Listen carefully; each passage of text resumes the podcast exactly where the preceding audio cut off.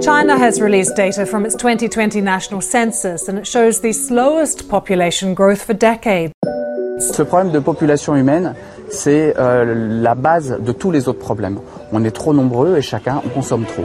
Une surpopulation qui amènera un problème de gestion des ressources. C'est ce qui effraie les scientifiques qui demandent à diminuer notre consommation.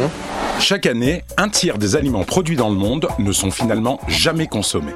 En France, le gaspillage alimentaire représente 10 millions de tonnes par an, soit l'équivalent de 18 milliards de repas jetés à la poubelle. Libre-échange, le podcast de l'actualité du business international. Confronté à la misère des campagnes anglaises, un pasteur anglais, Thomas Robert Malthus, a énoncé la loi démographique suivante en 1798. L'accroissement de la population étant sans fin si nul obstacle ne vient la limiter, il bute inéluctablement sur la limitation des moyens de subsistance. De.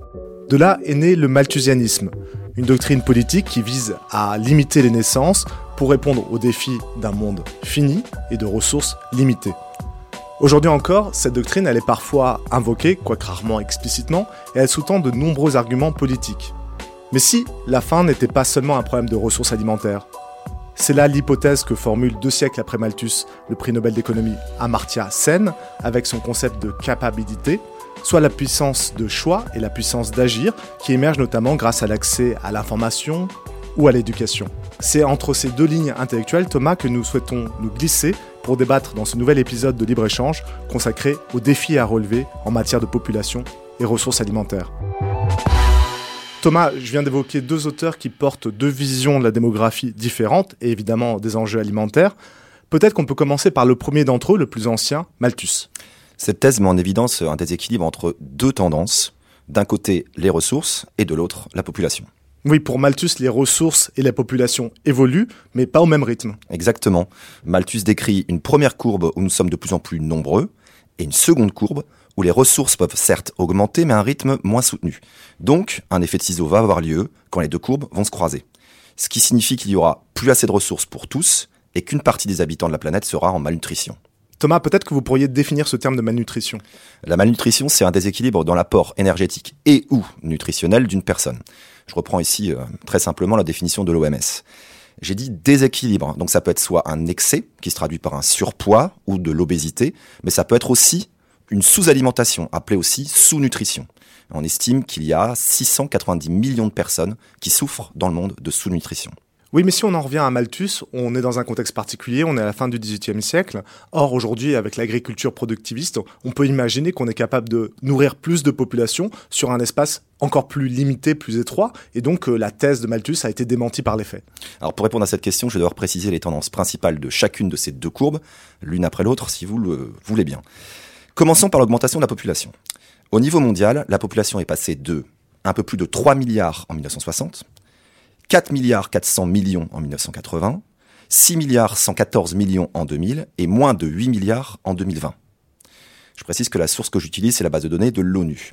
Ça fait donc, entre 1960 et 2020, une multiplication par 2,55 de la population mondiale.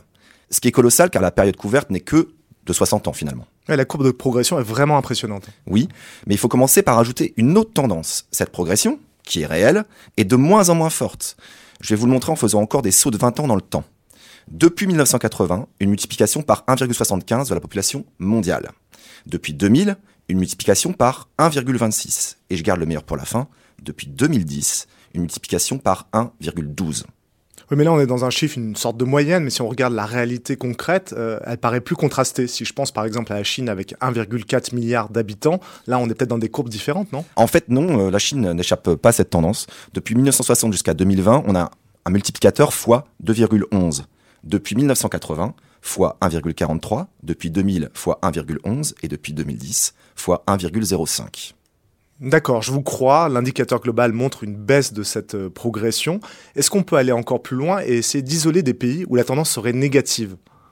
Alors si on observe les tendances entre 1960 et 2020, on trouve quatre pays. La Bulgarie, avec une diminution de 11,86%, la Lettonie, à moins 10,34%, la Hongrie, moins 2,34%, et enfin la Croatie, moins 2,24%. C'est étrange parce que tous vos exemples couvrent la partie orientale de l'Europe. Je pense bien sûr à la Croatie et les pays de l'Est. Alors il y a un argument qui est utilisé par certains gouvernements, euh, notamment en Croatie, euh, où les dirigeants ont pointé du doigt l'adhésion à l'UE, avec l'ouverture des frontières que cela permet, comme source principale de déclin démographique.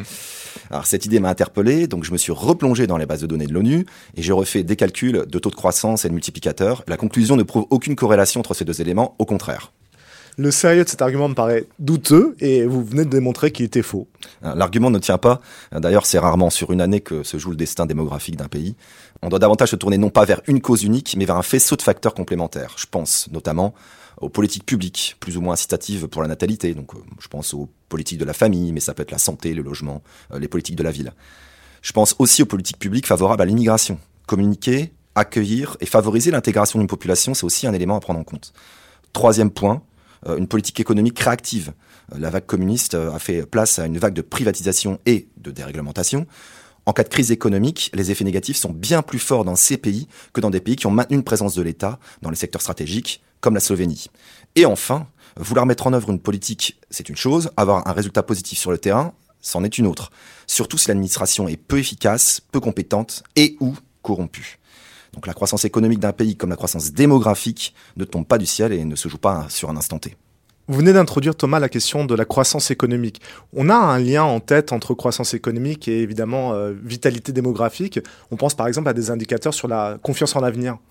Alors il y a plusieurs choses à distinguer dans votre question, pour des raisons méthodologiques. Donc permettez-moi de me concentrer uniquement sur la richesse par habitant d'un pays ou d'un territoire, grâce à un indicateur, le RNB, pour revenu national brut.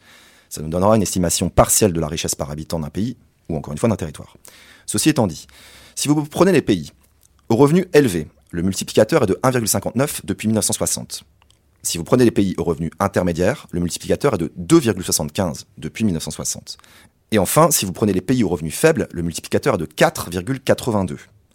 Et vous pouvez le prendre depuis 1980, 2000, 2010, les tendances sont toujours les mêmes. Ce sont toujours les pays aux revenus faibles qui voient leur population augmenter davantage que les intermédiaires et la population de ces derniers davantage que les revenus élevés. Mais les écarts sont comme il y a un instant de plus en plus petits. Si je classe les pays des hauts revenus aux plus faibles, nous étions entre 1960 et 2020 à 1,59 pour les plus hauts, 2,75 pour les intermédiaires et 4,82 pour les plus bas. Maintenant, nous sommes entre 2010 et 2020 à 1,05, 1,12 et 1,29 pour les faibles revenus. Je précise également que j'ai cité trois grandes catégories, mais en réalité, il faut sous-diviser la catégorie intermédiaire en deux, avec intermédiaire supérieur d'un côté et intermédiaire inférieur de l'autre. Et je précise aussi qu'un revenu par tête ne nous dit rien sur l'inégalité existante dans un pays, qu'il s'agisse de pays développés ou non. Mais si on se fie aux indicateurs que vous avez relevés, enfin multiplicateurs que vous avez relevés, on a l'impression, étant donné que le multiplicateur le plus fort se trouve dans les pays aux revenus faibles, que c'est là que la population va être le plus élevée. Eh ben, vous avez tort de sauter à une telle conclusion. À ce stade, euh, je vais me contenter de vous donner euh, la part de la population mondiale en pourcentage en 2020 en fonction de nos trois catégories élevées, intermédiaires, faibles. Les revenus élevés comprennent 15,65% de la population mondiale, ça comprend 79 pays les revenus intermédiaires, 75,41%. On parle de 110 pays. Et enfin, les revenus faibles, 8,56% avec 27 pays. Essayons maintenant une rapide projection. En combien de temps les pays à faible revenu vont-ils dépasser les autres pays? Si, et seulement si, ces pays gardent la même évolution que nos derniers calculs, donc sur la période la plus récente, entre 2010 et 2020. Je me suis amusé à faire ce calcul. Dans 30 ans, les pays à faible revenu seraient plus nombreux que les pays à revenus élevés, mais il faudrait attendre au moins 150 ans pour que ces mêmes pays dépassent les pays à revenus intermédiaires.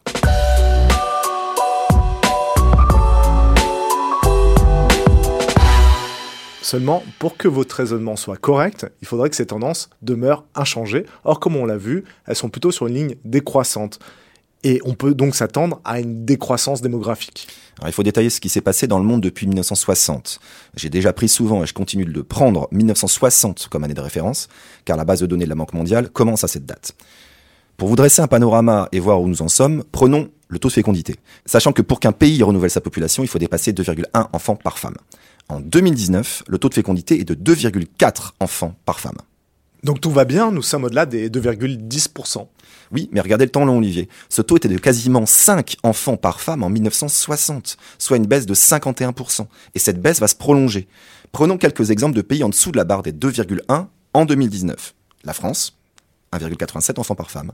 Les États-Unis, 1,70. Euh, la Chine, 1,69. Le Royaume-Uni, 1,65. L'Allemagne, euh, l'UE en général et le Japon. Et on pourrait prolonger, mais terminons avec les deux pays les plus bas, Porto Rico 1,03, République de Corée ou Corée du Sud 0,91. Et pour les pays qui sont au-dessus de la barre des 2,1, Thomas? Alors j'ai sélectionné dans la base de données tous les pays au-dessus de cette euh, limite.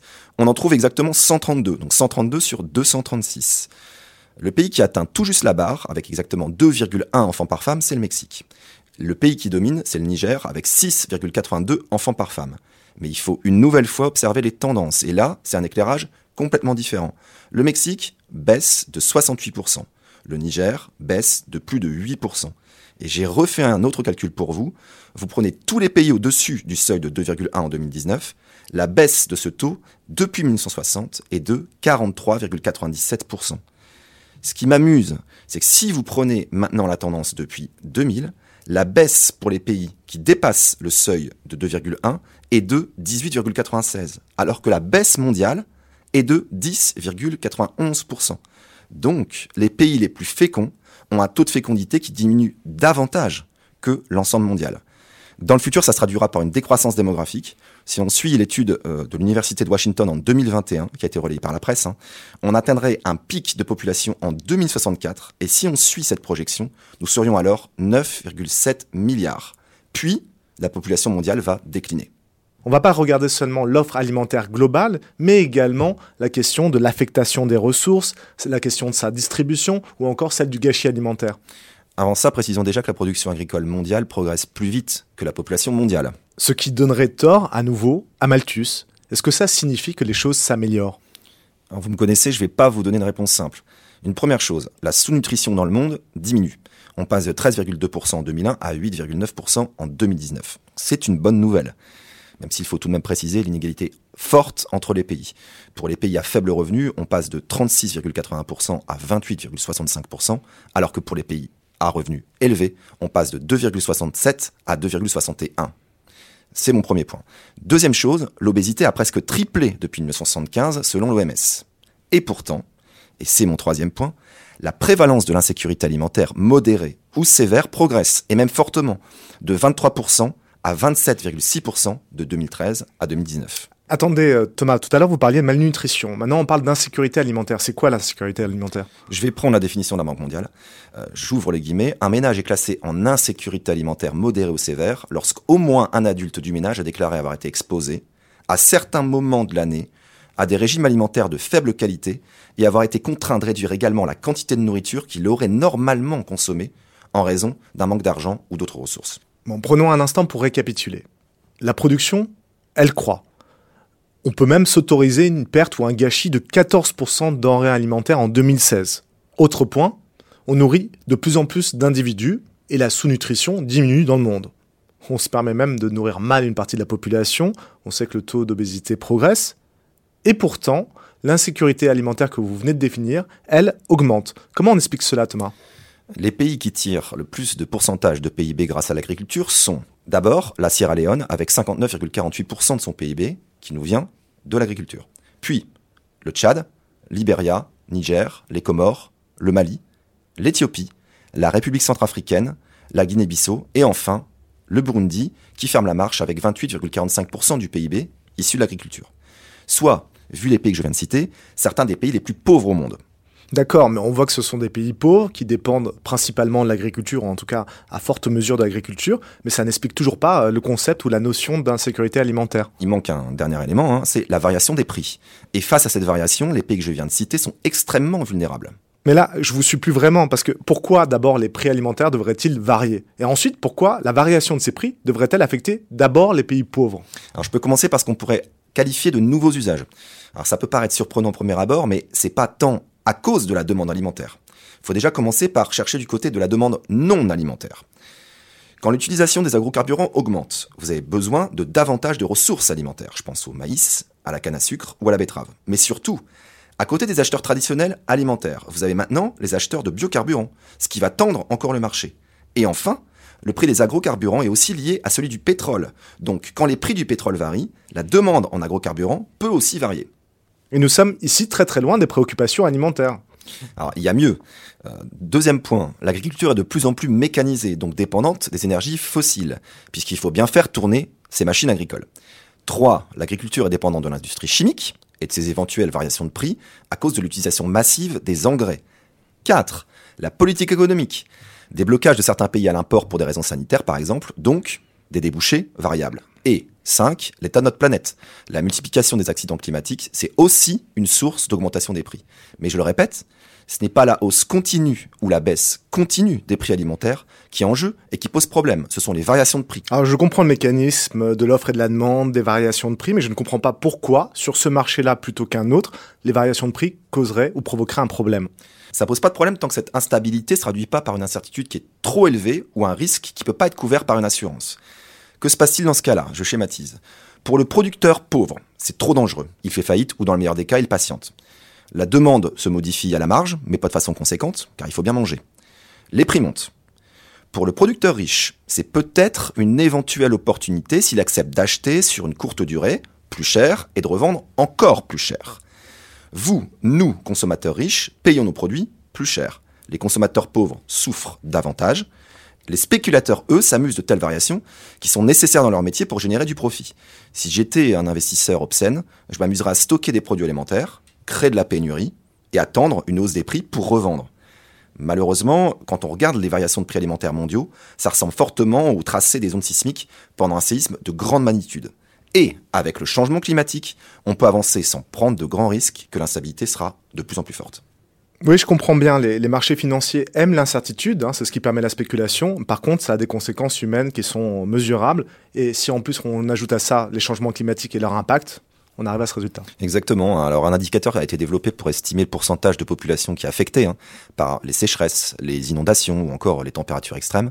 Il est aussi visible euh, dans la base de données de la Banque mondiale, mais il porte sur l'année 2009. Heureusement, nous disposons de données plus récentes grâce au rapport global sur les crises alimentaires des Nations Unies ou Global Report on Food Crisis. Il est en ligne, il est gratuit et j'invite euh, donc tous nos auditeurs à se pencher sur ce rapport en anglais. Ceci étant dit, le rapport fait 240 pages, donc je vais insister sur les points suivants. Alors, déjà, le rapport fonctionne avec 5 niveaux. Niveau 1, il n'y a aucun problème. Niveau 5, c'est catastrophique et ça implique une famine. À partir du niveau 3, le pays est en crise. Si vous ne prenez que les niveaux supérieurs à 3, plus de la moitié de la population touchée par l'insécurité alimentaire est en Afrique, ce qui représente 73 millions de personnes. De 2018 à 2019, dans le monde, on a constaté une augmentation de 22 millions de personnes. Ce n'est pas dû qu'au changement climatique, bien entendu, c'est aussi euh, et surtout causé par les guerres. Je pense notamment en République démocratique du Congo au Sud-Soudan, ou encore à des crises euh, économiques, Haïti, euh, Pakistan, etc. Et, bien entendu, la guerre en Ukraine ne va pas améliorer les choses. Pour être plus précis, le rapport estime que 77 millions de personnes sont en insécurité alimentaire à cause des guerres. Ce chiffre date d'avant la guerre en Ukraine. 24 millions à cause des crises économiques et 34 millions à cause du changement climatique, dont 26 sont en Afrique. Le rapport parle de conditions météorologiques extrêmes et il insiste sur les sécheresses et les inondations. Donc le chiffre que je viens de donner ne prend même pas en compte les tsunamis, les tremblements de terre ou les éruptions volcaniques. Si on se concentre uniquement sur le facteur climatique, depuis 2018, c'est 5 millions de personnes en plus qui sont en grave insécurité alimentaire. Thomas, les arguments que vous tirez du rapport euh, nous laissent un goût même pas amer, carrément acide. La bonne nouvelle tout de même, c'est que la production alimentaire mondiale reste très vigoureuse et que la valeur ajoutée issue de l'agriculture progresse très fortement. Donc il faut creuser avant tout la question du pouvoir d'achat, donc de la capacité à accéder à une alimentation suffisante. Et pour régler ce pouvoir d'achat, il faut avant tout régler des problèmes politiques. Je me range donc davantage du côté de Zen que de Malthus aujourd'hui. Même si je n'irai pas aussi loin que Proudhon qui avance, il n'y a qu'un seul homme de trop sur la Terre, c'est Monsieur Malthus. Ça c'est en 1848 dans l'ouvrage intitulé Philosophie de la misère. Ce qui reste étonnant, c'est l'opposition intellectuelle entre ces deux auteurs. Si je m'arrête sur une citation supplémentaire de chacun des auteurs, Malthus dit Aider les pauvres, c'est multiplier la pauvreté. Sen dit Les démocraties ne connaissent pas la famine. Donc si intellectuellement, dans les plus hautes sphères politiques nationales internationales, vous intégrez une vision plutôt qu'une autre, vos recommandations seront forcément différentes. Et croyez-moi, euh, l'ombre de Malthus plane toujours dans les débats internationaux sur la sécurité alimentaire.